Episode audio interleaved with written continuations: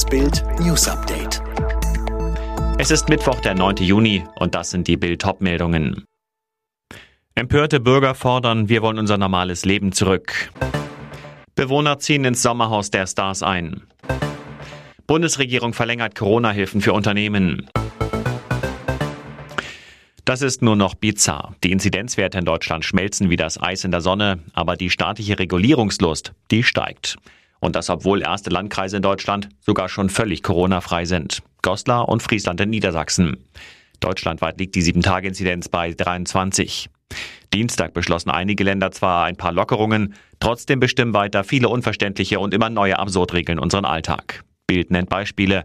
In Hamburg und Berlin werden Bürger weiter draußen auf bestimmten Straßen und Plätzen zum Tragen von Masken verdonnert, obwohl die Ansteckungsgefahr im Freien laut Gesellschaft für Aerosolforschung praktisch nicht existiert.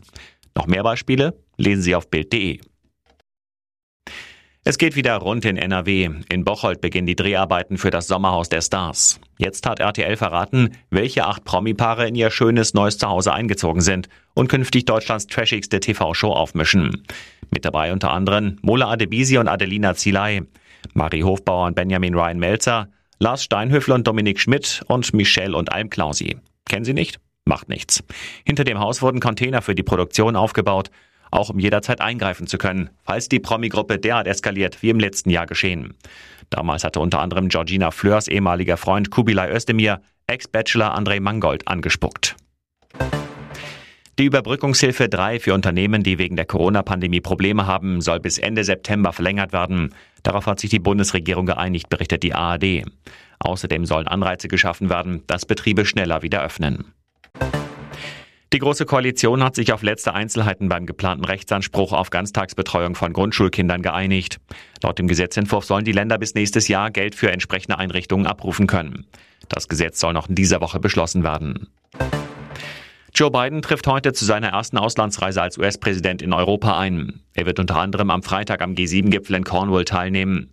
Geplant sind außerdem Treffen mit dem britischen Premierminister Johnson und dem russischen Präsidenten Putin. In Berlin startet am Abend die Berlinale als Summer Special. Dabei werden die diesjährigen Wettbewerbsfilme an 16 Standorten unter freiem Himmel gezeigt. Das eigentliche Filmfestival hatte im März wegen der Corona-Pandemie rein digital stattgefunden. Alexander Zverev steht bei den French Open erstmals im Halbfinale. Der Weltranglisten Sechster aus Hamburg setzte sich gegen den Spanier Fokina glatt mit 6 zu 4, 6 zu 1 und 6 zu 1 durch. Er trifft morgen auf die Nummer 5 der Welt, Stefanos Tsitsipas aus Griechenland. Alle weiteren News und die neuesten Entwicklungen zu den Top-Themen gibt es jetzt rund um die Uhr online auf Bild.de.